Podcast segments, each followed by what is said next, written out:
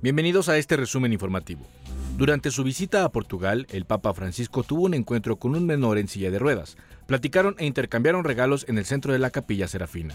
El Papa Francisco sigue con la celebración de la Jornada Mundial de la Juventud. También tuvo un almuerzo con 10 jóvenes y los acompañaron representantes de la Iglesia Católica de Lisboa. Cuatro detenidos y dos policías lesionados dejó una persecución en Monterrey, Nuevo León. Estos sujetos iban a bordo de un vehículo a máxima velocidad hasta que policías les pidieron detener su marcha. Al hacer caso omiso, comenzó la persecución y los delincuentes dispararon contra los oficiales. Uno de los policías chocó contra ellos. En China continúa el rescate de personas atrapadas en sus casas por las inundaciones. La región más afectada es la zona metropolitana de Beijing. En varias carreteras se realizaron trabajos de desasolve. La oficina meteorológica pronostica más tormentas y granizo para el fin de semana en el noreste del país. Hasta ahora, 22 personas murieron y más de 1.200.000 abandonaron sus hogares.